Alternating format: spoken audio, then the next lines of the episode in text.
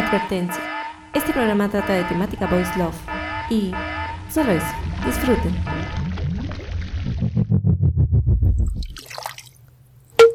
Suggestion Project.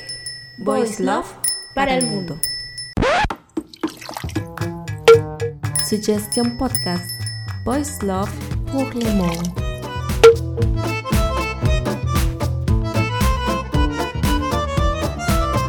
Bienvenue à Suggestion Podcast. Aujourd'hui, nous allons parler avec une invitée spéciale.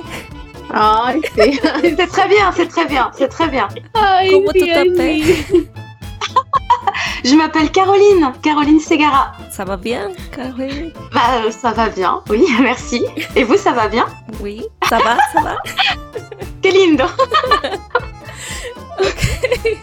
Bueno, estamos aquí en realidad con una invitada realmente especial que es de Francia. Ella es Caroline y tiene un podcast llamado BL Café. Sí, Ya tiene dos programas. Y bueno, si quieren escucharlo, lo voy a dejar aquí en el link de la descripción. Me pareció bastante interesante, está muy bien producido. Hice este contacto con una de las conductoras para hacer un intercambio así cultural, saber un poco de cómo va la industria del voice love allá en Francia. Y bueno, entonces démosle la bienvenida a Caroline. gracias, gracias. Con mucho gusto, gracias. Cuéntanos a ver un poco de ti, qué haces por la vida. Sí, pues lo primero es que yo puedo hablar español porque mi familia es más que nada peruana. Pues mi madre es del Perú y mi padre es de España. Y pues mi familia peruana vive aquí en Francia, así que siempre, desde que nací, he hablado español. Y pues por eso todavía puedo hablarlo un poco, porque sigo hablándolo con mi familia. Eh, así que lo practico y lo utilizo también a veces por internet, es práctico.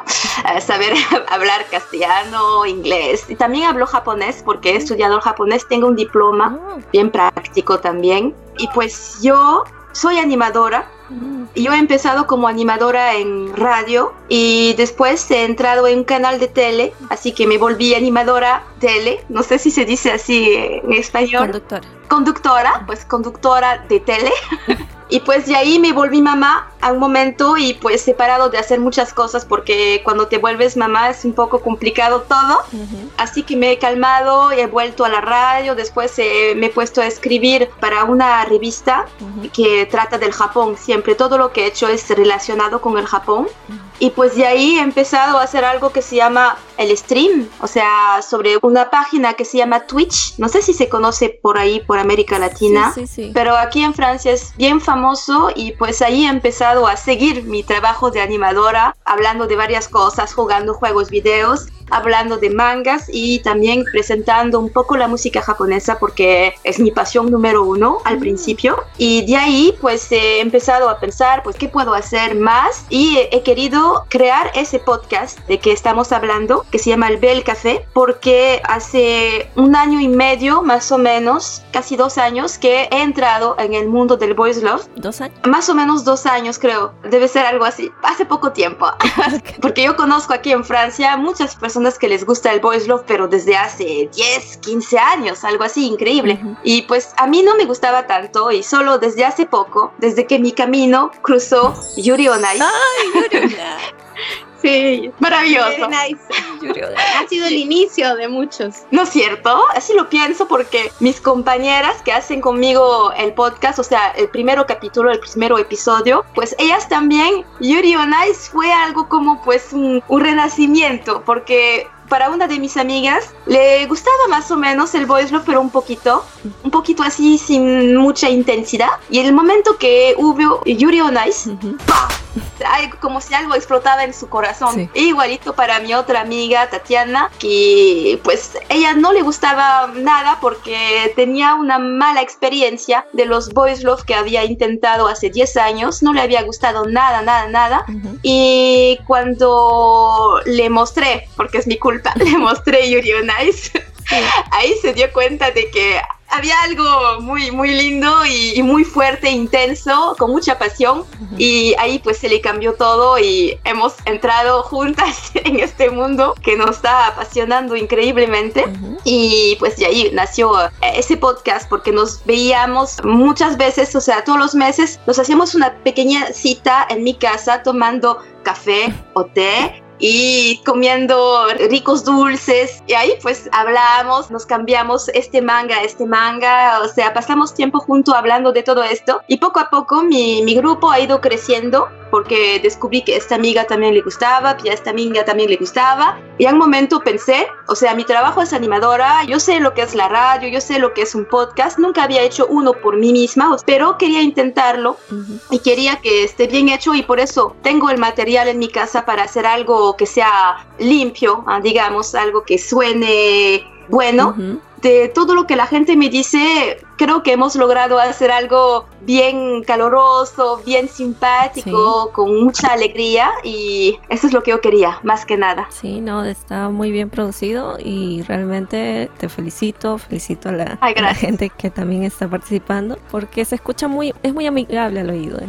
Realmente a mí me, me llamó la atención a pesar de que no sé tanto francés, pero me ayuda bastante a también practicarlo. Ay, muchas gracias. ¿Qué tipo de, de te gusta? ¿Cuál es el, material que consumes aparte de Yuri on Ice? Que ya sabemos que es este, el inicio de todo, porque de verdad Yuri on Ice ha sido como una renovación del amor BL para todos nosotros y gran parte de nuestros seguidores también. Claro, es exactamente lo que yo pienso. Yo pienso que había un BL antes y un BL después de Yuri on Ice, en el sentido que antes habían historias que eran más tranquilas, digamos, de verdad yo no me daba cuenta y es después de Yuri on Ice que ha pasado algo. A mí lo que me gusta mucho en el BL, pues son las historias de amor, obvio, pero más que nada a mí me gustan mucho las que son muy eróticas. y a mis amigas no, pero a mí me encanta. Eh, yo siempre voy por lo que está lo más caliente, porque me gusta mucho leerlo. Ah. y el arte, el arte es muy importante también del mangaka o de la mangaka, cuando lo dibuja, o sea, a mí me gustan los dibujos muy lindos o muy finos, como Yuri on Ice, el design está simple pero fino. Y por ejemplo, mis autores favoritos hay em, Scarlett Berico, que ha venido a Francia. Ah porque ha habido un evento hace un año, especial BL, y pues fue la invitada de honor y tuve la suerte de poder hablarle porque la traductora, la interpreta de Scarlett Bericot, era mi amiga. Así que, porque como yo era conductora de tele antes, hay mucha gente que me conoce en Francia por los que les gusta todo lo que es manga, etcétera, todo, es que, todo lo que es Japón. Sales de ahí, nadie me conoce, a nadie. Pero en ese medio ahí me conocen un poco, así que pensó, le voy a presentar Carolina porque es antigua animadora, conductora, es algo bueno para la mangaka también y era una persona increíble porque era muy simple, fácil de hablarle, me contaba cómo le venían las ideas para crear sus historias, era increíble, era increíble, así que se volvió una de mis preferidas. ¿Y a Kubo también la viste? A Mitsuro Kubo. Ella también fue a Francia. Pero hace mucho más tiempo, ¿no? Cuando salió Julian Ice creo que hubo un evento porque ella los dibujó como al estilo medio, medio francés. Sí, debe ser así. Creo que vino, sí, para un evento que es Japan Expo. Japan Expo es el evento más grande de Francia, sobre todo lo que es eh, manga, Japón, anime, todo eso es el más grande de Francia. Y ahí pues vienen los invitados, los más grandes también. Y me parece recordarme que vino en ese instante, pero lo que pasa es que yo, Yuri on Ice, no, lo he visto en ese momento, así que a mí me daba más o menos igual. está ahí, mm, bueno, está bien. sí, pues me di cuenta después de mi error.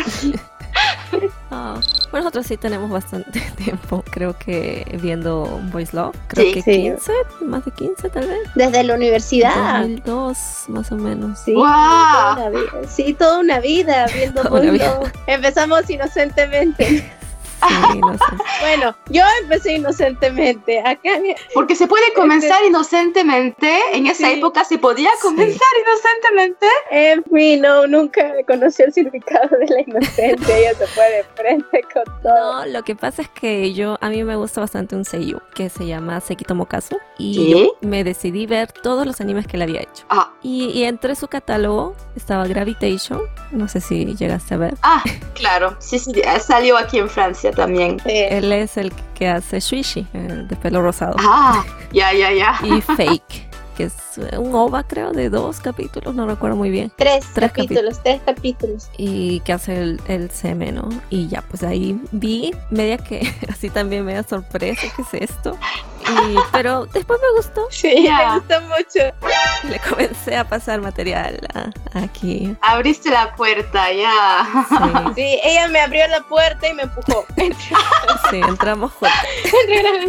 sí, y realmente vimos también ese, ese cambio, ¿no? O sea, porque justo decíamos anteriormente de que Gravitation fue como que un cambio también de lo que era el Voice Love antiguo que era más dramático, que era más serio, más para gente más adulta, ¿no? Y Gravitation fue ya un poco comedia, era más este rosa, sí. Y justo después apareció Junjo, Sekaishi, Love Stage. Sí.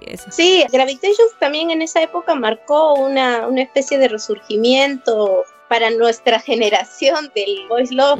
Era como que un anime y un manga como que más Echi podría decirse, un poco más pícaro, más, eh, de la broma, más directo, o sea, la estructura de la relación era mucho más rápida, chico lo conoce al otro chico, amor y, y cochinadita, como decimos acá. Ah. Pero este, sí, también había sus historias profundas, pero creo que en ese tiempo empezaron a surgir como que más mangakas y animes, y empezó a ser más conocido, hubo más títulos a la vista Después de eso, a mediados del 2010, 2011, la cosa empezó a bajar otra vez, sobre todo después del terremoto de Japón. Ay, eh, claro. Sí, como que la producción en general de todos bajó bastante. Ya la gente no hablaba mucho, ya no había tantos animes, ya no había tanta, ya no había esa movida, teniendo en cuenta el trauma tan fuerte que había pasado toda la nación y la reconstrucción que estaban llevando a cabo.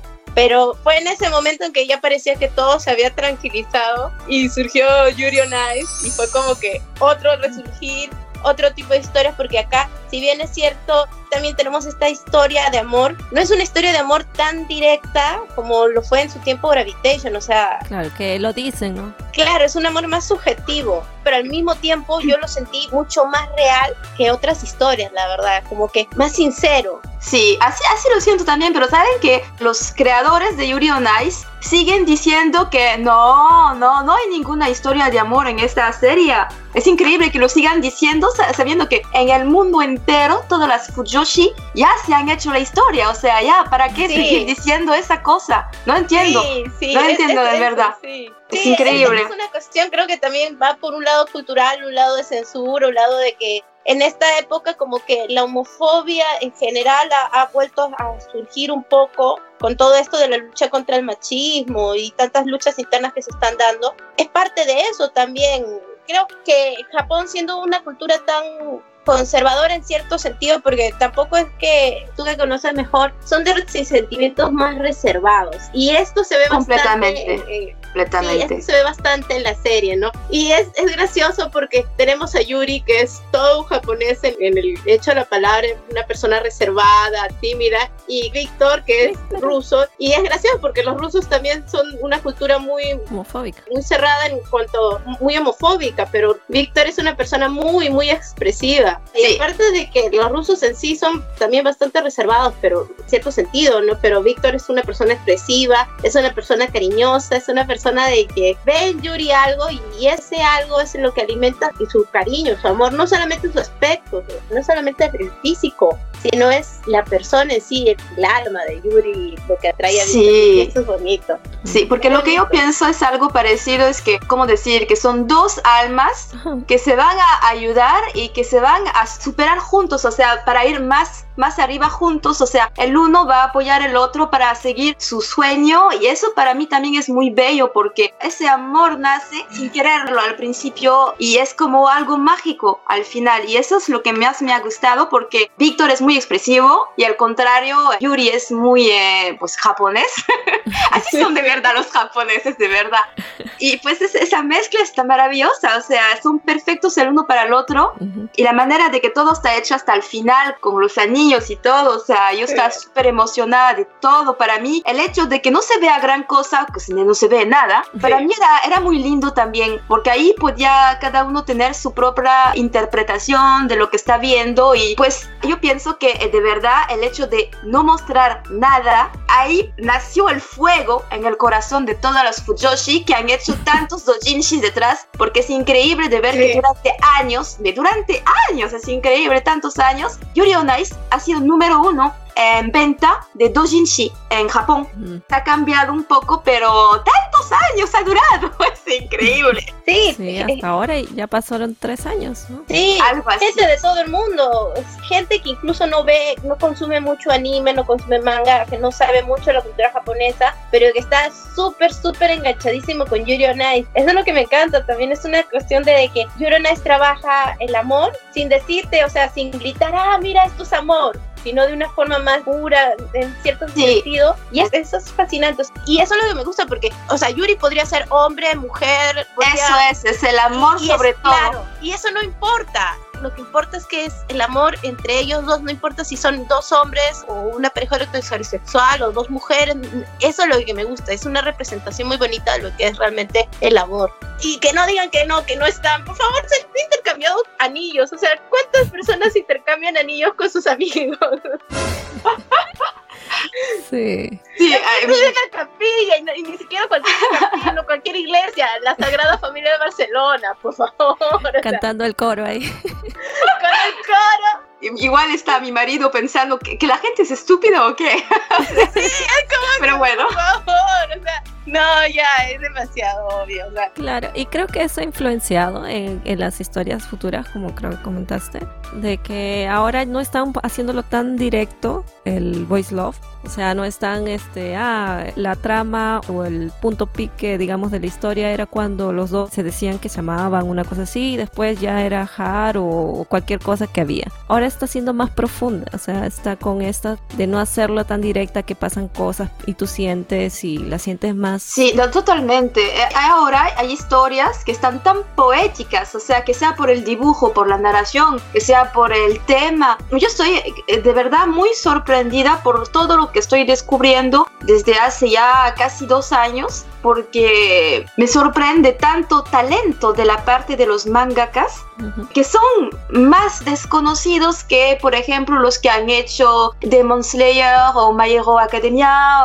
los shonen tienen mucha fuerza en el mundo entero, pero esas pequeñitas artistas que hacen esas historias que a veces son tan mágicas, tan lindas y tan bellas, tienen a veces de verdad un talento increíble. Me da un poco de pena de que tan poquita gente los conozca también. Después yo tengo varias artistas que me gustan por el estilo o por el tema, porque hay temas que, que son más interesantes que otros, pero también me van a gustar artistas que van a proponer cosas sucias, o sea, sin real interés, pero también me va a gustar según lo, porque a veces hay bromas, hay humor y puede ser interesante también, pero eso es lo, lo interesante, es esa diversidad puedes escoger el estilo que tú quieres en el BL ahora. O sea, antes me daba la impresión de que solo había cosas como antes de gravitación, ¿cómo se llaman esos? Em, no los tengo. así. Esas cosas, así como los sabes, las caras así súper tiradas, con esos, ese dibujo muy pues agudo. Eh, o sea, no, a mí me gustan los dibujos muchos más diferentes. Cuando tienes la cara así tirada, no me gusta porque me recuerda a esta época. Pero eso es muy angular. Sí, son, son mis gustos personales. Así que, por ejemplo, hoy día hay dibujos tan diferentes sobre las mangakas. Por ejemplo, Scarlett Berico tiene un dibujo para mí muy, muy fino, pero de verdad muy fino, porque puede expresar muchas cosas con apenas algunos, eh, con una mirada, con solo hasta un pedazo de cabello puede expresar algo. O sea, yo, yo la encuentro muy talentuosa por eso. Después hay otra artista que es un poco nueva todavía, que se llama Niyama, y ella, pues, por ejemplo, tiene un dibujo que me parece muy caloroso sus historias son muy lindas y siempre hay como corazoncitos por todas partes, así está muy lindo. También hay uno que ha encantado a mi amiga Tatiana, ella me lo ha hecho descubrir, es DocuSay. Ah, sí, sí. Era tan lindo, ay Dios mío, qué poesía. Yo estaba alucinada, completamente alucinada, como que esto es algo así es posible, tan lindo, tan bello, y hasta el anime estaba súper lindo. O sea, en anime es muy difícil de lograr hacer las cosas bien hechas, porque el dinero solo va para las grandes producciones, como todo lo que es shonen, y todo lo que va detrás van a animarlo muy mal, van a poner muy poquito dinero y a- al final solo va a haber lindos dibujos pero que ni siquiera se mueven como se debe ser. Y el anime de Dokyusei está increíble, increíble, solo increíble. No lo podía creer mirándolo. Sí, y lo bueno es que también esta oferta de historias ya no se concentra solamente en Japón, o sea, es como que ahora en estas épocas, en estos días, se ha abierto un poco más a toda Asia. Ahora el BL ha hecho completamente. conocer- Sí, ha hecho conocer a artistas de Corea, artistas chinas, artistas tailandesas, que tienen trabajos muy, muy bonitos. Y no solamente en cuanto respecto a manga y anime, sino también a novelas Dramas. dramas. Sí, la oferta ha crecido en estos últimos años mucho, mucho, mucho y eso, eso me gusta porque está teniendo una repercusión también en Occidente y uno creería que una sociedad tan conservadora como es la asiática en general no tendría tanto de este material, pero creo que son los asiáticos, a pesar de todas sus censuras o su forma de conservacionismo, que están como que dándole el impulso al Occidente para que se tome más en serio este tipo de historias en sus argumentos y este tipo de personajes, porque los occidentales, si ponen personajes BL, LGTB en sus series, son muy, muy estereotipados y las historias son muy, muy estereotipadas también. Pero ahora como que hay más, está empezando a haber más relevancia. Pero hay que tener cuidado porque la Asia no es toda, no es unido en el sentido de que es conservador. Porque, por ejemplo, según el país es completamente diferente. Estabas hablando eso de sí. Tailandia, por ejemplo, Mm. y la Tailandia, de verdad tienes totalmente la razón, porque mi amiga, que es especialista en los dramas, mira cantidad y cantidad de dramas tailandeses y me explica pues que la cultura ahí es completamente diferente. Hay que Sí, recordarte sí, que tienes razón. en Asia no ha habido el catolicismo, o sea, no ha habido esa educación muy estricta sobre cómo hay que comportarse con el hombre, la virginidad, todas esas cosas. Son cosas que nos enseñan por la religión, pero allá en Asia la religión es completamente diferente y por eso no tienen los mismos puntos de vista sobre tal o tal situación. Y por eso es mucho menos difícil, a pesar de que el occidente ha tenido una fuerza de mm, impacto sobre el Asia también, porque yo sé que para el Japón sobre la historia ha habido, el catolicismo ha entrado en el Japón, y cuando el occidente ha entrado al Japón, el occidente ha dicho, no, un hombre con un hombre, eso es muy malo, hay que pararlo, porque antes de que llegue el occidente en el Japón, no voy a decir que era normal, porque no, no lo consideraban como normal, pero no tenían que esconderse tanto, o sea, no era algo que daba asco, era algo Sí, que sí. se hacía así, pero bueno, pero no era algo prohibido, digamos. Y ha entrado el occidente con eh, la religión y ha cambiado muchas cosas en el Japón, y pienso que posiblemente pasó algo parecido en Asia, pero yo sé que los países son completamente diferentes porque la China, por ejemplo, es imposible dejar un beso entre dos hombres, por ejemplo. Ah, sí. Eh, hay un, en eh, no tengo el nombre, pero el que ha hecho Here You Are, él pues no puede dibujar besos en su webtoon porque si no puede ir a la cárcel, o sea, es muy, muy Sí. peligroso para él. La- Las chinas tienen una ley de censura en los medios audiovisuales y Sí, muy, muy exactamente. fuerte, muy, Y Taiwán no lo tiene, por eso, según el país, Sí. es completamente diferente. Y Taiwán se está despertando un poco también. Sí, en eso tienes razón. O sea, a lo que me refiero también es que los, mucho de la cultura asiática nos hace creer también a los occidentales de que son más reservados. Pero tienes razón, países como Tailandia y Taiwán son mucho más abiertos y tienen una producción BL muy, muy importante y muy, muy interesante. Que me has hecho recordar, o sea, nos hemos estado viendo algunos dramas tailandeses BL Sí, que son, son muy interesantes, son buenos. sí, sí. Hay algunas cosas que a mí como audiovisual todavía en cuanto a narración podría encontrar alguna pega, pero me gusta mucho cómo los actores y cómo el público recibe estas historias de una manera tan abierta. y cómo lo trabajan. Es muy, muy interesante. Y sé que en Taiwán también hay igual películas y series, todavía no tanto como Tailandia, porque Tailandia creo que es la meca del DL en estos días. Sí, es exactamente lo que me ha dicho mi amiga, que es la Tailandia es ahora. Ellos están muy al tanto de todo. Y pues ah, no sé si es Tailandia, el drama Love by Chance. Ah, Love by sí, Chance, sí. Sí, sí, sí, es, tailandés. Sí, sí. Ella me lo ha mostrado y hemos hablado justamente en el capítulo número 2 de que va a haber una continuación con sí. algo así. Y bueno, es, es interesante y ahí me doy cuenta de que están haciendo muchas, muchas cosas por ahí también me había mostrado History, creo que es de Taiwán. Ah, sí, es de Taiwán. Creo que van a sacar una nueva temporada y es muy interesante porque son varias historias, varios personajes y muy, muy distintos. O sea, exactamente lo que me ha dicho. Y el alumno, los dos alumnos. Y ahora que estabas también mencionando lo de Japón y la restricción que se dio eh, con la religión, ¿Sí? en la historia antigua, según lo poco que sé, este, era muy común las relaciones BL entre samurái y sus discípulos, ¿sabes? Sí. Sí, sí. Y también en el teatro kabuki, de manera muy anciana, porque la religión católica ha entrado a Japón hace ya un largo tiempo. O sea, era antes, porque en el momento que llegaron esos católicos con sus ojos ahí, eh, empezaron a mostrar todos los dedos así, que esto está malo, esto está malo. Claro. es que ciertas ideologías creo que son lo que han reprimido esta visión, porque en China, en caso de China, no ha sido el catolicismo tanto, sino ha sido el comunismo. Ah, claro, pues se llama. El que, sí, el que haya puesto estas restricciones, porque creo que no era que ah, todo el mundo lo celebraba en la China antigua, pero tampoco era que se veía tan mal, por así decirlo. Creo que muchas de las restricciones que ahora tienen en cuanto a el apoyo o la perspectiva hacia la comunidad LGTB. Y a pesar de eso, los chinos, me encanta la forma que los chinos están como que saltándose, viendo la, la letra pequeña el asunto que es muy bonito, o sea, la cosa va evolucionando para crear historias y el BL va surgiendo ahora, por ejemplo, en China lo que es una, tienen una producción muy importante de novelas, novelas BL. Ahí sí, las novelas son bastante explícitas. Como no muestran imágenes. Es lo que me han dicho, sí, he oído. Como no muestran imágenes, la restricción que tiene lo audiovisual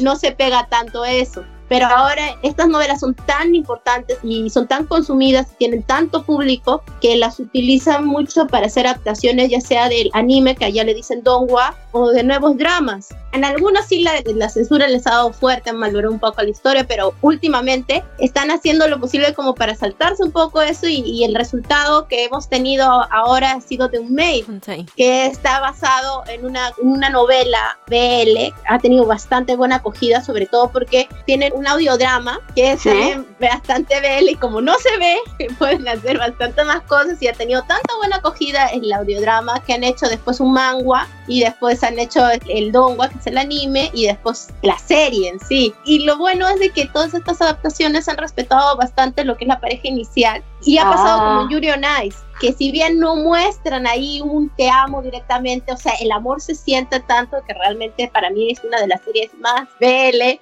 sin ser BL, que el mundo ha visto y que verá, creo, no sé. ¿Cuál es el nombre? The Untamed. Ah, The Untamed. Ah, sí, pues, oh, ya, eh, no, está bien. Eh, en el segundo capítulo de Bel Café, mi amiga ha hecho como 15 minutos de explicación del drama, de esto que es increíble. mi otra amiga que estaba ahí también ha dicho, ah, sí, de verdad es increíble. Y pues han hablado como 15, 20 minutos de eso. ya, ya, ya, ya, ya, me acuerdo. Sí, es, increíble, la verdad, como te digo, es, es la serie más BL sin ser BL, pero muy sí, es lo que me han dicho, exactamente. Sí, es que ya es como Tanto que... ahora lo estamos reviendo.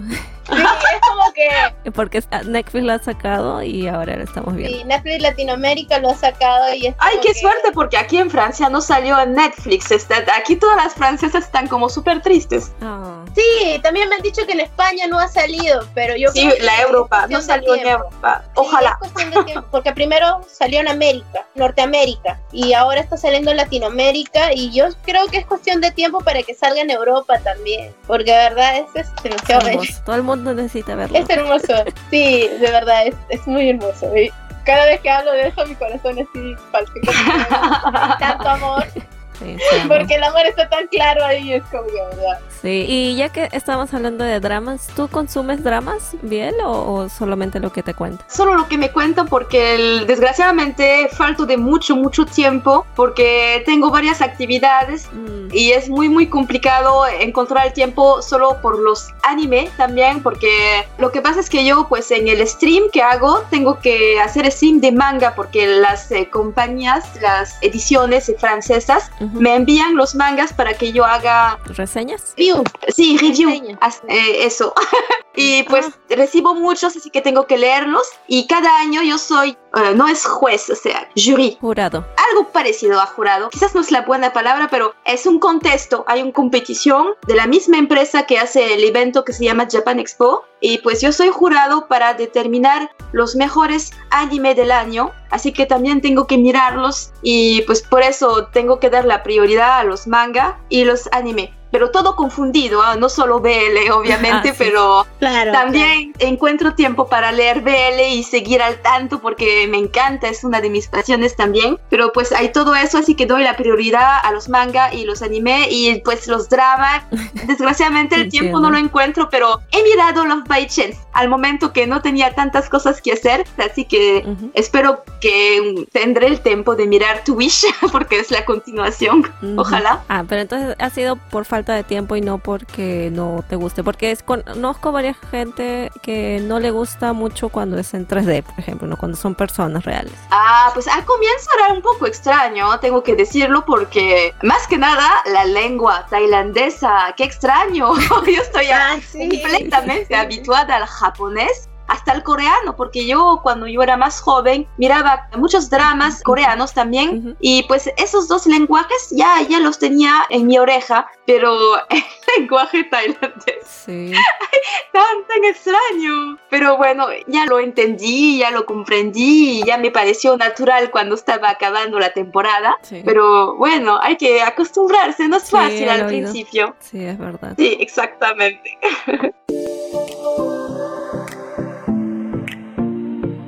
Bueno, ya vamos a hablar un poco sobre el voice love en Francia, ¿no? Que ya comentaste algunas cosas. ¿Cómo ves la industria del voice love allá? ¿Es próspera o todavía le falta crecer más? Está creciendo, está, sigue creciendo. Aquí en Francia hay eh, tres compañías que producen BL manga.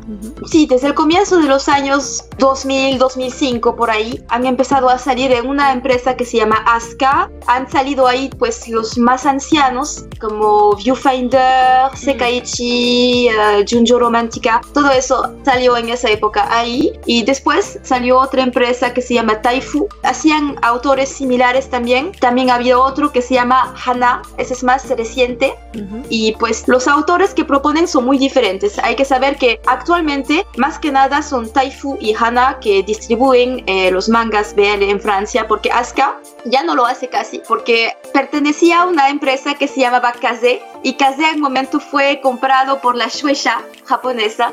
Así que los japoneses cuando compraron la empresa dijeron, ay Dios mío, ¿qué es esto? BL, ay no queremos eso.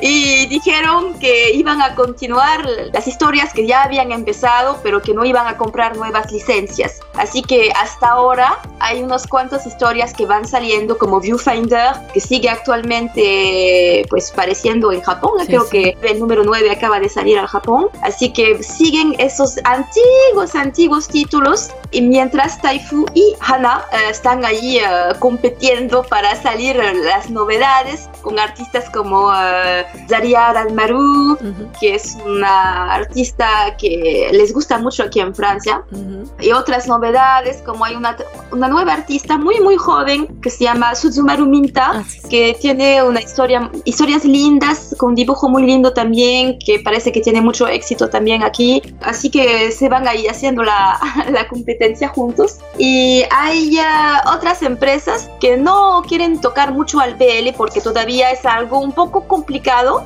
para el gran público, pero van publicando historias muy interesantes que son más sobre la temática del LGBT, que es todo lo que es más gay, digamos, algo más serio, que habla verdaderamente de los problemas de la sociedad. Hay una empresa que se llama Akata y ellos pues sacan mangas que jamás de mi vista he, he visto antes. O sea, son historias que se venden en el Japón, pero que no son muy populares porque son temáticas especiales. Hay, por ejemplo, uno que han salido que se llama en francés Ecladam y es increíble, es en cuatro volúmenes y habla de un chico adolescente que está en el eh, liceo y pues se da cuenta de que es gay. Y es increíble la manera que está dibujado, la manera que está contado, porque es un niño, se entra en tu corazón ese pobre niño y ves todo lo que piensa del momento que está adentro de su clase, una broma que va a oír, le va a romper el corazón, a pesar de que la gente no sabe y va a encontrar un lugar donde va a poder hablar con otras personas que no son gay, pero que son también diferentes, marginales, o sea, que no entran en las casillas de, de la sociedad. Tantas personas que son muy diferentes que entran en esa historia y me parecía increíble porque habla con mucha sinceridad, con mucha verdad, sin juzgar a nadie y siempre con una mirada muy positiva de las cosas, a pesar de que hay cosas muy difíciles que pasan en la historia de cada uno de los personajes. Así que hay en Francia empresas como esta que sacan historias de ese tipo y poco a poco el BL empieza poco a poco a entrar porque también hay uno, una empresa muy conocida que ha sacado un manga que en francés se llama Belle Metamorphose, me, en japonés creo que era Metamorphose no Engawa o algo así, que es la historia, creo que deben la conocer, de una viejita que descubre el BL. Ah, he escuchado. Es una historia increíble y que es muy linda, que a mí me ha emocionado mucho porque es una manera de decir que el BL a cualquier persona le puede gustar, que no es para un tipo de persona solamente, que solo hay que abrirse un poco y ver esa historia es muy linda porque esa viejita de 80 o un poco más años cae ahí frente a una portada muy linda de ese BL que no conocía, que no sabía lo que era, lo compra y ahí se da cuenta de que es una historia entre dos chicos. Y lo que pasa es que es una historia muy simple, ¿ah? no hay sexo, no hay nada, pero va a emocionarse mucho de ver esa relación y va a sentir cosas que no había sentido antes. Y va a regresar a, a esa librería y de ahí va a conocer a la chica que los vende, que ella tiene 17 años, así que va a ser la relación de amistad de un adolescente con una viejita y es hermoso, es muy lindo, o sea, pueden tener esa pasión en común a pesar de la diferencia de generación. Es increíble. Han sacado esa historia y para mí es una manera de demostrar que poco a poco se va entrando por todas partes el BL, poco a poco. Nosotras, bueno, en Perú no, creo que no hay editoriales que se encargan de mangas. No, no hay editoriales acá que licencian mangas. En realidad creo que no tenemos editoriales propias así como que exporten mangas o ¿Ah, literatura juvenil o de aventura. Mm, no, acá las editoriales están más concentradas, las editoriales propias peruanas más concentradas en material educativo. Y el ah. resto tenemos sucursales de editoriales grandes, pero una editorial propia, así conocida, que edite así, no, no, no. Ah, así que en, Perú no se puede consumir manga de manera legal. O sea... Sí, sí se puede consumir. Lo que pasa es que exportan. Hay distribuidoras que, ¿cómo se ah. llama? Traen los mangas de otras editoriales. O sea, editoriales propias no hay. Hay editoriales pequeñas que están surgiendo, pero que se están enfocando bastante en lo que es la literatura peruana. Pero todavía no son muy conocidas, no son muy grandes, no son como ah. este, Ponte Planeta o Norma. No, no son así definitivamente. No hay esa industria, pero sí, las librerías acá, las cadenas de librerías sí traen títulos, pero no vas a encontrar un montón. O sea, traen lo que es más conocido. Dragon Ball hasta el cansancio, mucho más shonen, porque también trajeron Sanseiya, Death Note. Claro, pero cuando me dices que no son empresas peruanas, es que, por ejemplo, son empresas, por ejemplo, de México, digamos, y van a enviar a toda la América Latina, algo así. Sí, así es, ya. Exacto. Porque es verdad que es un poco especial la América Latina, es como si era un país inmenso, porque casi en toda la América Latina se habla español, casi, porque Brasil Sí, obvio, exacto. portugués. Sí. Pero Exacto. en Francia, pues la Francia es la Francia. Se habla francés también, pues Canadá. en Canadá, en una pequeñita parte del Canadá, pero es verdad que las empresas que, que producen literatura francesa en francés, pues van a nacer aquí en Francia porque es aquí que se habla más que nada el francés. Yo entiendo que cada país no tenga su propia empresa que va a distribuir eh, a todos los por cada país. Yo pienso Sí. que es muy fácil de verdad de tener un país que va a tener los derechos eh, para todo el continente, por ejemplo. y Ah, ahí- eso es cierto, eso es cierto. Pero también pasa que la industria editorial acá en el Perú no tiene el auge que tienen otros países, que eso también es un, es un problema. Acá recién, no quiero hablar mal, pero el peruano no lee mucho. Y aparte que los impuestos para los libros eh, han Ah. estado muy caros, han estado muy elevados, entonces la industria editorial del Perú es, no es como en México, definitivamente no es como México, pero está surgiendo, está apostando. Acá el Perú es más conocido por su industria gastronómica en realidad que por la industria editorial. Sí. La piratería realmente es eh, entonces como que una opción para la gente que quiere consumir algo de, de Voice Love, por ejemplo, ¿no? en, en este caso específico. Sí, sí. Acá en Brasil hay más editoriales de manga Ah. y hay algunas editoriales, hay una en realidad, que sí está sacando bastante Voice Love, pero son Voice Love eh, que no conoce nadie o que son one shops, o sea, está, está todavía ahí creciendo, ¿no? De, de a poquitos me parece. Todo el mundo le pide así que traiga cosas más conocidas, pero me imagino que debe ser una cuestión de licencias y cuánta gente consume. Sí, porque Sí, debe sí. ser caro comprar una licencia. Sí, y yo veo incluso que sigo algunos grupos en portugués. No hay así muchos translate, de traductores de en portugués. Ah, Pero consumen en español, porque en español está todo y está ahí libre y todo el mundo se pasa, ¿no? Allá en Francia, como tienen esta posibilidad de poder adquirir más mangas oficiales, originales, digamos que la piratería es poca, no existe, ¿cómo es que es allá? la piratería existe aquí también. o sea, me da pena de que exista, pero pues eh, yo me recuerdo de que cuando yo era más joven, pues yo también consumía por piratería, pero más que nada yo recuerdo que es porque no había otra manera de hacer. Pero ahora, aquí en Francia, de verdad tenemos una suerte increíble porque que sean los mangas, casi todo lo que sale en Japón y que es famoso, aquí sale en Francia. O sea, todo lo que es eh, One Punch Man, My Hero Academia, Demon Slayer, One Piece, eh, Naruto, tantos, tantos, todo, todo, aquí sale en manga, todo. Y además, para los que miran los anime, se puede eh, mirar de manera completamente legal. Mm, También porque tenemos tres empresas que hacen lo que se llama el simulcast. Eh, tenemos ADN, tenemos Wakanim y tenemos Crunchyroll. Crunchyroll también eh, existe en América Sí, Latina, creo, o solo en América Sí, del sí. Norte. En toda América, perfecto. Pero lo que pasa es que tenemos una oferta legal aquí en Francia donde se paga como 5 euros por meses y puedes pues mirar este anime o este anime. Así que todo el mundo aquí, más que nada las personas que, están, que son como yo, ya adultas, porque los jóvenes creo que prefieren la piratería, Ujú. pero como yo trabajo en esa industria un poco, Ujú. más que nada por el, eh, el lado comunicación, yo me doy cuenta de la cantidad increíble de esfuerzos que la gente ha tenido que, que sacar para poder tener la confianza de los japoneses, para poder poner toda esa industria en place, cómo hemos pasado de completamente 100% piratería a tener en difusión legal casi 95% de los animes que están dibujándose en el Japón. Es increíble. Por eso quiero sostener lo más posible esa industria, porque han hecho muchos esfuerzos y es un lujo tener el dibujo animado en calidad perfecta, una traducción que sea buena, porque ha- han pagado a alguien profesional para hacerlo ujú. y poder mirarlo en cualquier parte, en mi tableta, en mi teléfono, en mi tele, en mi computadora, porque todas esas empresas tienen aplicaciones también para poder mirarlo donde tú quieras. Y además ha habido unos cuantos anime BL. Por ejemplo, yo me recuerdo que hace un año y medio ha habido Dakaichi. Ah, ahí. Sí, ese, un poco, Sí.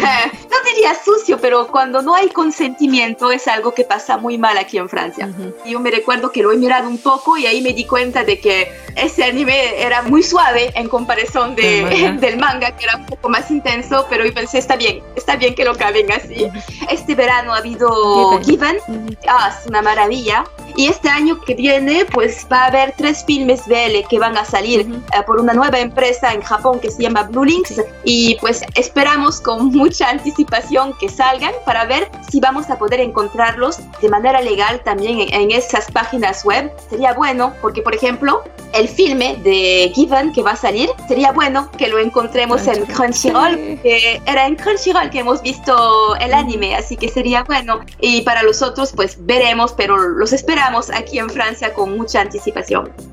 No, sí, son bastante afortunados porque justamente como te digo, por este problema de las editoriales, en realidad acá en el Perú la piratería es uno de los males más grandes que hay y es, es triste y contradictorio porque al mismo tiempo yo de joven tengo que confesar de que empecé con piratería porque era el, único medio de conocer las cosas. Igual. Eh, pero ya ahora... Ahora hay más opciones. Sí, ahora que hay más opciones tenemos una política sugestión de cero piratería o por lo menos tratar de cero piratería, de apoyar sobre todo este, los productos de estos mangakas que son tan poco conocidos, comprarles legal, pero sigue siendo difícil realmente poder adquirir material de forma legal, incluso en estas épocas, sobre todo acá en el Perú, en Brasil es un poco más fácil, justamente como dice Enfi, porque hay estas empresas que tramitan las licencias y sacan los productos, pero aquí sí es muy difícil encontrar. Por eso es muy bueno que las mismas empresas productoras allá en Japón, en China, por ejemplo, están sacando más canales de YouTube legales donde exponen sus obras. Eh, hay aplicaciones como el Wiki y ahora encontré otra china. En Crunchyroll también puedes ver gratis. Crunchyroll también sí, también puedes ver gratis y ver este material y creo que es importante de que del mismo origen hagan planes para Latinoamérica para poder entrar en estos mercados donde hay mucha demanda, pero la infraestructura para difundir es muy pobre. Entonces creo que sería importante. Y creo que es importante también de nosotros, las fans, eh, de los videos y, y, fans en general del anime, de todo este tipo de producto, de que apoyemos lo legal para que vean que la demanda es real. Está ahí. Sí, porque así se dan cuenta. Si no es de esa manera, no, no se pueden dar cuenta. Ha pasado aquí, o sea, por ejemplo, cuando miraban los animes de manera totalmente ilegal, no se podían dar cuenta los uh, oficiales de es que este anime puede tener éxito o no, porque no van a mirar la piratería, obviamente. Y pues es, una información importante de ver también es que los fans pueden dar dinero también, porque es una producción, o sea, es un trabajo, así que es normal de dar dinero. Y, pero yo también estoy de acuerdo de que es difícil dar para todo el mundo, ¿ah? es complicado encontrar dinero para todas las empresas, todos los mangas, todo, pero es una muy buena manera de ver las cosas, y estoy completamente de acuerdo contigo. Sí. Sí, o sea, los medios que podamos, o sea, ver este Crunchyroll, que sea, como se llama?, de manera gratuita, ya les está demostrando a las empresas de que hay un público, que va a haber gente que lo va a ver. Acá también este, hemos insistido un poco a, por ejemplo, a Netflix Latinoamérica para que nos pusiera de un, un, un, ay, inglés, ¿cómo es? y lo han puesto, porque Netflix tiene un gran catálogo de series asiáticas, este, eso es cierto, pero no, no este tipo de series asiáticas que queremos ver. Entonces, si todos los fans vemos este tipo de series por Netflix, va a aumentar la demanda y van a traer más cosas parecidas. Siempre hay una manera de poner nuestro granito de arena. Yo sé que cuando uno es joven y recién empieza y es pobre, como que dicen, ah, pucha, no tengo plata, pero siempre hay maneras este, de apoyar a, la industria legal y hay que buscarlas nada más. En nuestro canal de sugestión en YouTube, al menos hemos tratado de, de hacer como tutoriales sí. de cómo, por ejemplo, ganar monedas gratis en Lessing o algunos eventos que hay, porque a veces mucha gente no sabe dónde son. A veces uno ve un título que es, lo ponen en Facebook, en grupos de Facebook o en manga, no sé qué cosas de, de esos piratas. Y se queda ahí. Pero también es un poco porque tal vez la gente no sabe dónde son. No sabe de que eso viene de un lugar oficial, que tú puedes pagar. Y todo eso. Entonces más o menos tratar de mostrar y creo que la difusión de eso también debería ser. A mí me molesta bastante cuando veo bastantes grupos en las que repostean, eso es más este, a los artistas, repostean imágenes, fan arts y no ponen el autor. Digo, pero... Ay, sí, qué pena. Ya, le van a dar likes a esa imagen porque es muy bonita y todo lo demás, pero y el autor no, nunca supo y su imagen está ahí por, paseando por todos lados. Y lo peor es que nadie sabe quién es el autor. Ah, eso es lo peor. Claro, y al final cuando llega a ti ya no sabes quién es y no sabes a dónde seguir. Por eso yo dejé de seguir varios grupos en Facebook, por esa razón. Sí. Por eso los autores también dicen, por favor no repostees sin crédito o no repostees simplemente. Si quieres difundir un autor, pon su link para que la gente vea directamente su producto y así estás ayudando al autor. Sí. Claro, si realmente te gusta el autor, haz que la gente vaya hacia ese actor, no hacia ti. Mm. Mucha gente se agarra de, de eso. Yo también no sabía mucho de cómo la piratería les afectaba. Entonces comencé a seguir a los autores de estos manguas, los coreanos, ¿no? Que están en Lessing. Y veía que se quejaban y decían, este, ay, pero la piratería, que páginas ilegales, que ya no voy a hacer nada, si siguen... Estás hablando de Fargo, ¿no? Eh, no solamente de Fargo, de, de Mingua, de Kogi también. Yo recuerdo del mensaje de Fargo porque lo había puesto en inglés para que todo el mundo entienda, pero Mingua no me recuerdo haberlo visto, pero quizás Sí. se me pasó. Pero Fargo sí, em, y tienen toda la razón, porque a mí no entiendo cómo puedes estar fan de un artista que no has pagado nada para mirar su trabajo y que le vas a decir sobre las redes sociales, oye, yo he mirado tu trabajo, está lindo, pero se- sepa que no, no he pagado nada. ¿Cómo le puedes decir eso? Porque le dices. Sí, es, es- eso Sí. es muy, como decimos acá, es muy conchudo.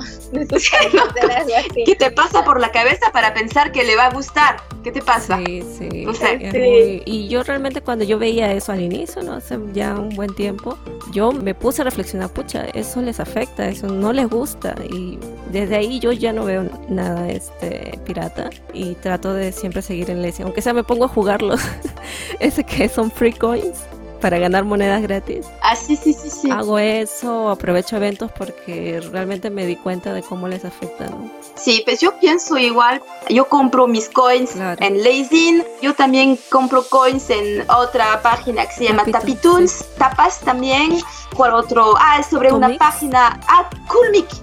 Coolmix. Ah, no, Coolmix no, no, no, no pago. Hay una, una página que se llama Coolmix que solo es sobre tableta o sobre Sí, teléfono portable. Sí, Hay renta, no sé si van a leer en renta. sí, sí, sí, renta. que es muy, muy interesante también porque es directamente una empresa japonesa que lo hace, o sea, Sí, sí, mi dinero se está volatilizando. claro, ¿no? Claro, a veces encuentras historias en ilegales porque e- es inevitable no toparte con una página pirata, pero creo que es importante que ya encontraste esa historia, te gustó, busca al autor legal, la página legal y trata de apoyarlo. sobre todo, no le digas al autor, oye, claro, ay Dios mío. No, pues no, Claro, no, Ve, qué locura, qué locura autor. decirlo. Claro, ve, busca al autor, síguelo, apóyalo.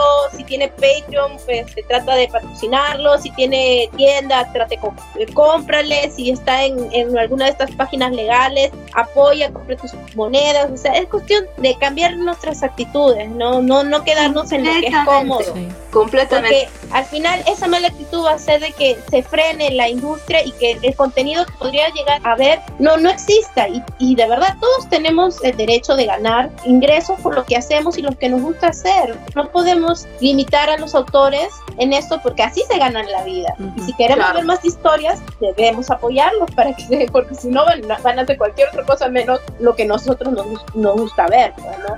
Y eso va en general para los autores de, de novelas, de dramas, Claro. de manga, de, de anime, para todo. Claro, hay varias cosas que, por ejemplo, también no se encuentran. Por ejemplo, en la novela de Modao Sushi. No sé si tiene alguna licencia, yo al menos no he encontrado. Pero hay bastante gente que lo está traduciendo, ¿no? Hay traducciones que a veces yo me pongo un poco en duda. ¿Será que esto está bien hecho? Porque son de hecho de fan entre fans, ¿no? Entonces no sabemos si la traducción también es correcta. Traducir algo es también un trabajo muy complicado. Yo que hablo japonés, tengo un diploma y todo, pero no es mi trabajo aquí en Francia. O sea, yo no soy traductora, ni interpreta, ni nada, porque es un trabajo tan difícil. El japonés es una lengua que, por ejemplo, ¿no? con el japonés, porque no conozco las otras, pero con el japonés es una lengua tan diferente del español o francés, que se parecen mucho más, que es muy fácil equivocarse en el sentido de la frase, por ejemplo. Y por eso yo lo dejo a los profesionales ¿no? que lo hagan bien. Sí. Yo tengo varias amigas que son traductoras de mangas aquí en Francia. Pues cada una tiene su manera de hacer, pero hay unos que tienen a veces que hacer buscas y buscas y buscas porque va a ser una historia sobre el Japón medieval y tiene que buscar ese tipo de palabra que no es común o esos caracteres que vienen desde China al principio que van a ser muy especiales porque solo se usan en esa época y no quieren decir nada hoy día. O sea, hay mucho trabajo de búsqueda y para mí es un trabajo muy valorado por todo lo que hace justamente el traductor, que no estoy segura que el fan lo va a hacer, va a querer ir a lo más rápido y, y, darlo más rápido, sí, así que, pero bueno, puede servir para entender un poco de qué se trata, pero bueno. Sí, sí. yo nunca me voy a olvidar que yo vi este una novela de Sekaichi Hatsukoi, Yokosawa Takafumi no Bai, que habían traducido Baby Shower ah. como baño de bebé. Eso ya, es el colmo del colmo. Aunque hay algunos traductores que sí realmente se esfuerzan bastante por, por ejemplo, Enfi ha hablado de la novela de Modao Sushi, que está basada Modao Sushi de, un, de, un, de un, de Hay un grupo especial que sí realmente se ha esforzado bastante por traducir eh, esta novela porque lamentablemente la novela no tiene aún licencia en Estados Unidos y no está ah. traducida al, inglés. Es triste y gracioso, como que a las mismas chicas que hacen esta buena traducción las piratean. Entonces es como que yo creo que al fin y al cabo cuando hay estas iniciativas de hacer bien el trabajo, ser legal incluso con este tipo de personas, porque ellos siempre dicen, o sea, nosotros estamos traduciendo para que la novela se conozca y cuando se licencie vamos a dejar de hacerlo y compro lo original. Y creo que es, importante resaltar, siempre hay maneras para llegar al camino correcto, o sea, no nos pirateemos entre ladrones, como no nos pirateemos, no nos acuchillemos entre nosotros y sobre todo, si hemos descubierto un material que ha sido por fans de buena calidad, asegurémonos que cuando salga la licencia y luchar por esa licencia, comprarlo en original. Porque claro. yo estoy esperando, yo estoy esperando que traduzcan Modao Sushi en inglés para comprarlo legal porque la novela es es muy buena y ahí es donde está donde pasa toda la, cosita rica como decimos. Pero es porque es parte también del material el, material original o sea en realidad tenemos que unirnos como fans digo yo para lograr este estas licencias para tenerlos porque aparte de que tener el, original pues contigo con las ilustraciones originales la cubierta hay que apoyar el consumo en esta parte del mundo en, nuestras regiones para que vean ah mira en, en todas partes y consumen eso entonces vamos a llevarlo porque va a ser un negocio seguro. En España está creciendo bastante, me parece, el manga BL, pero también para traerlo acá a Latinoamérica yo veo, yo este, he hecho así una simulación de compra y el, la tasa de viaje me sale más que el mismo manga. Sí. Entonces todavía hay esos obstáculos que nos limitan ¿no? a comprar. Ojalá que más adelante haya un distribuidores, ¿no? Los que faciliten y sea más fácil acceso a eso. Sí, es que van a ver que la oferta necesita este tipo de cosas porque en realidad los costos acá para traer cosas, comprar cosas al Perú es son muy grandes porque nuestro servicio postal es muy malo, es muy malo, no, hay que decirlo entonces letras. Lamentablemente para que llegue acá al Perú, no sé cómo será en Brasil o en Francia. Es más, yo te, yo cuando he viajado a España he comprado libros allá que me ha salido más barato que mandarlos a traer porque uno es carísimo el envío y dos es que he comprado esos libros y no me han llegado. Ay, qué pena. Pero aquí en Francia es igual.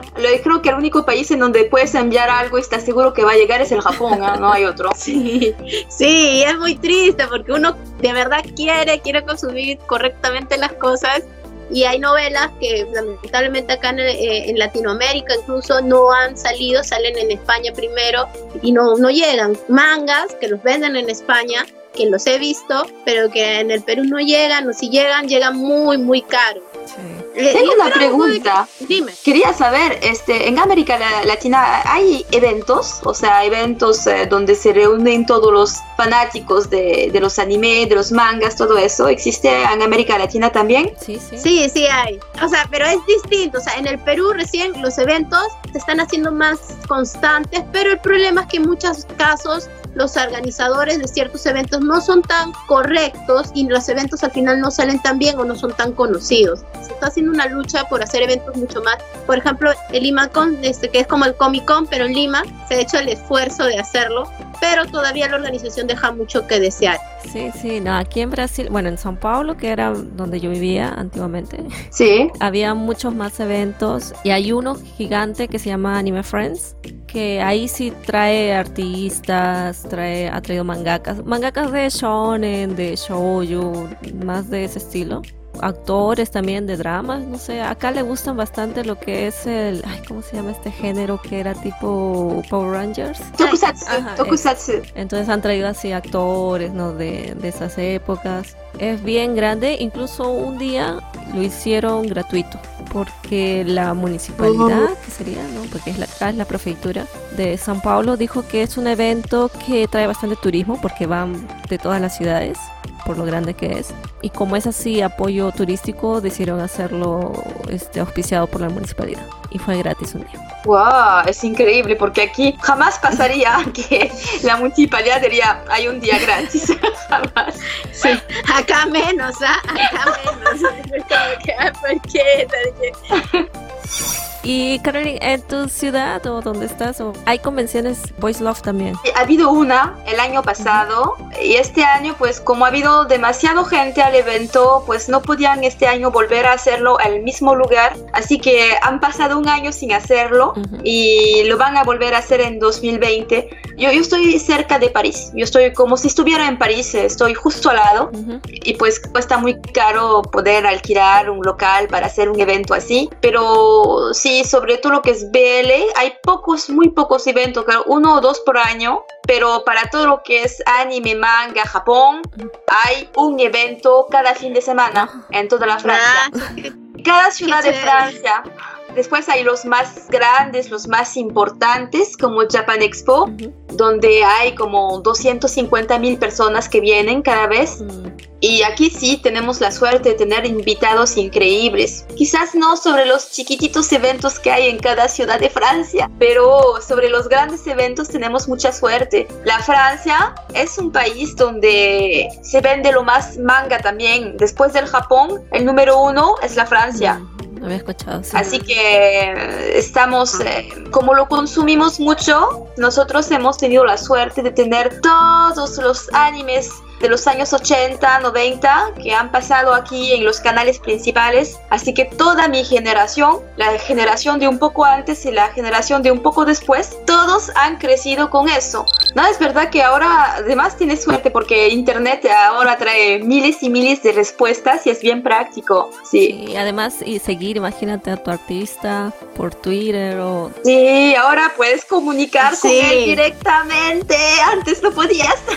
Sí, sí ahora puedes ver y es como que, oh, por Dios, qué emocionante, puedes estar ahí siguiendo el día a día de, tu mangaka favorito, de tu actor favorito, de tu productora favorita, o sea, te enteras de que de los próximos lanzamientos que van a haber. Antes, te este, digo, hace unos años, e incluso cuando empezamos la universidad, aquí íbamos a tener de esta clase de, de, acceso, era como que tener una noticia era, era un milagro prácticamente. No teníamos acceso al internet como lo tenemos ahora, ahora este accesamos desde nuestro celular. Nosotros me acuerdo que cuando empezamos la universidad hacíamos cola con Enfi para poder ingresar a los laboratorios de la universidad donde había este las computadoras por una hora. sí, era muy, Pero tiempos era aquellos.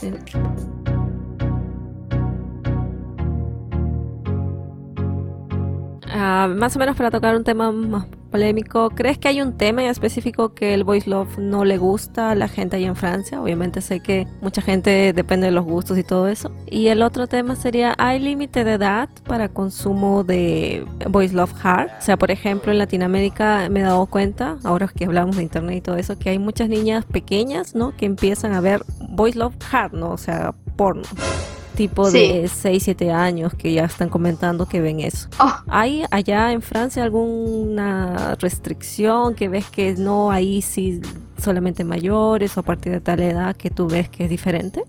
Completamente. Para responder a la primera pregunta, sí hay un tema que en gran mayoría no le gusta a los franceses y a las francesas porque hay hombres también que leen Boys Love aquí. No les gusta cuando no hay consentimiento, o sea, cuando hay una relación sexual, por ejemplo, que está forzada por la parte del otro, ahí es un gran problema porque aquí en Francia estamos en una mm, política, digamos, de la liberación de las mujeres, de que mm, la violación, o sea, es algo que es muy grave aquí en Francia y no se puede bromear con eso.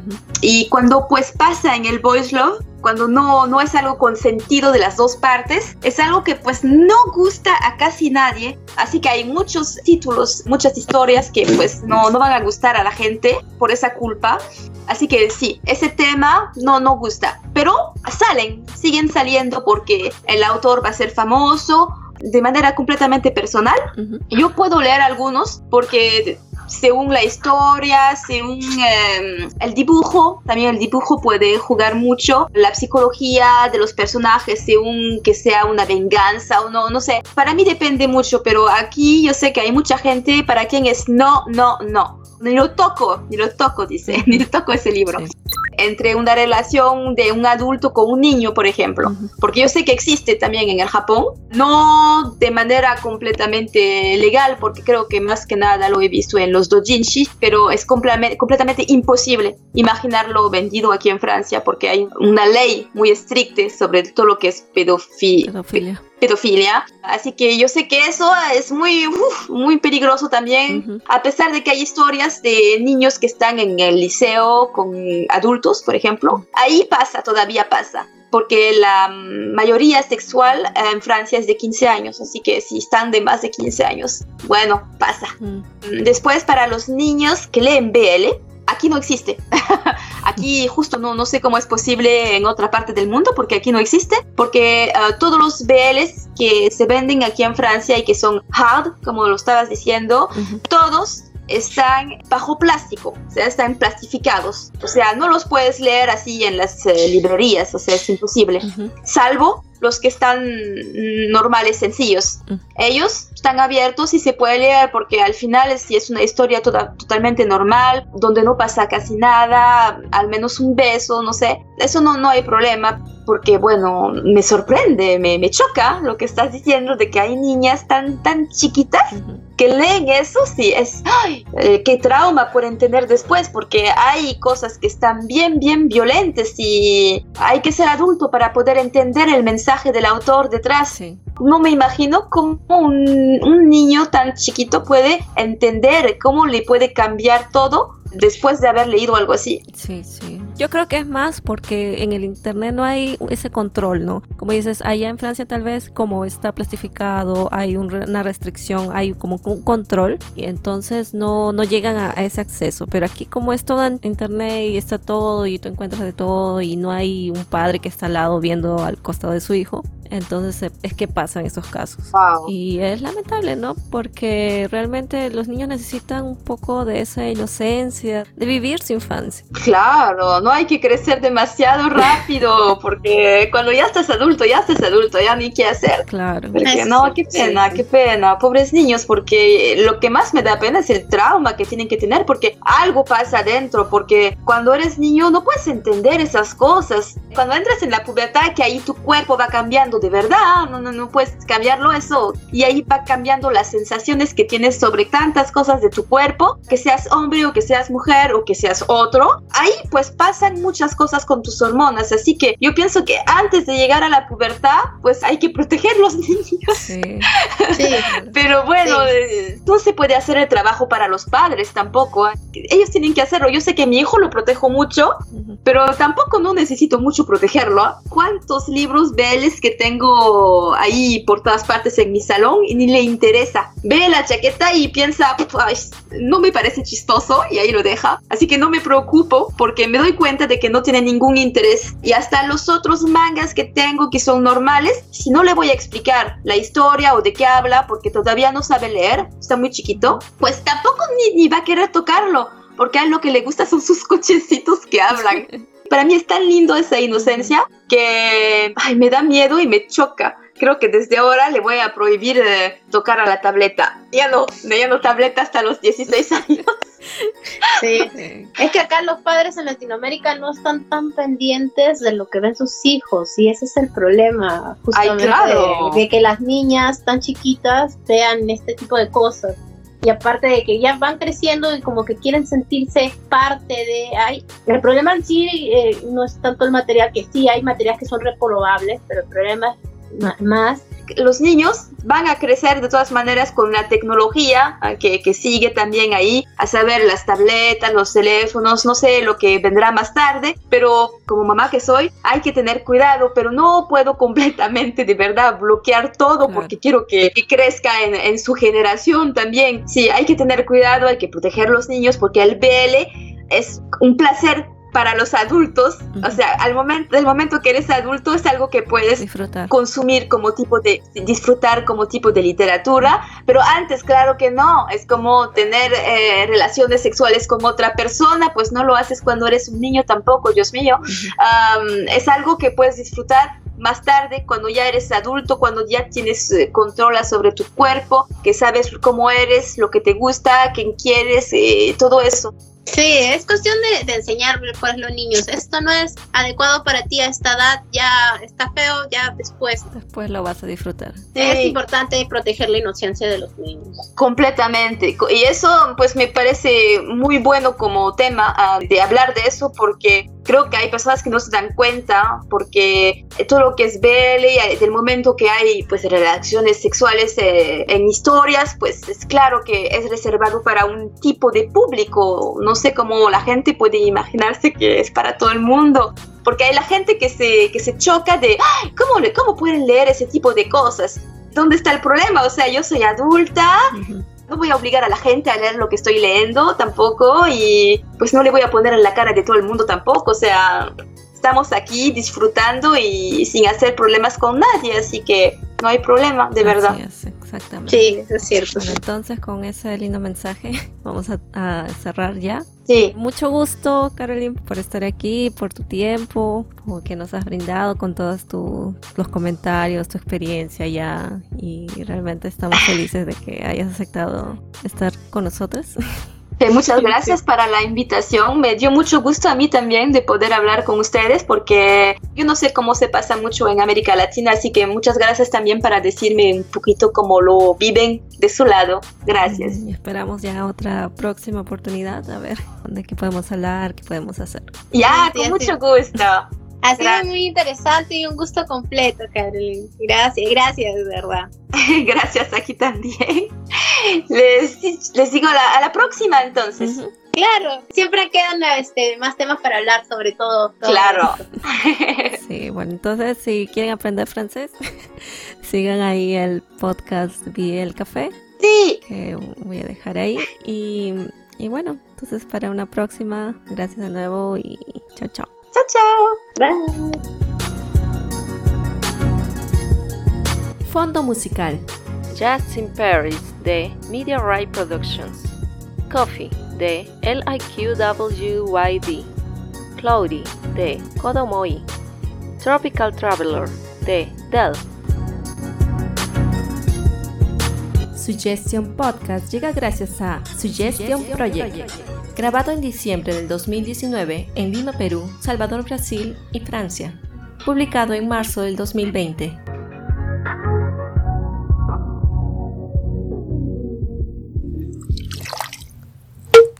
Suggestion Project. Voice Love para el mundo.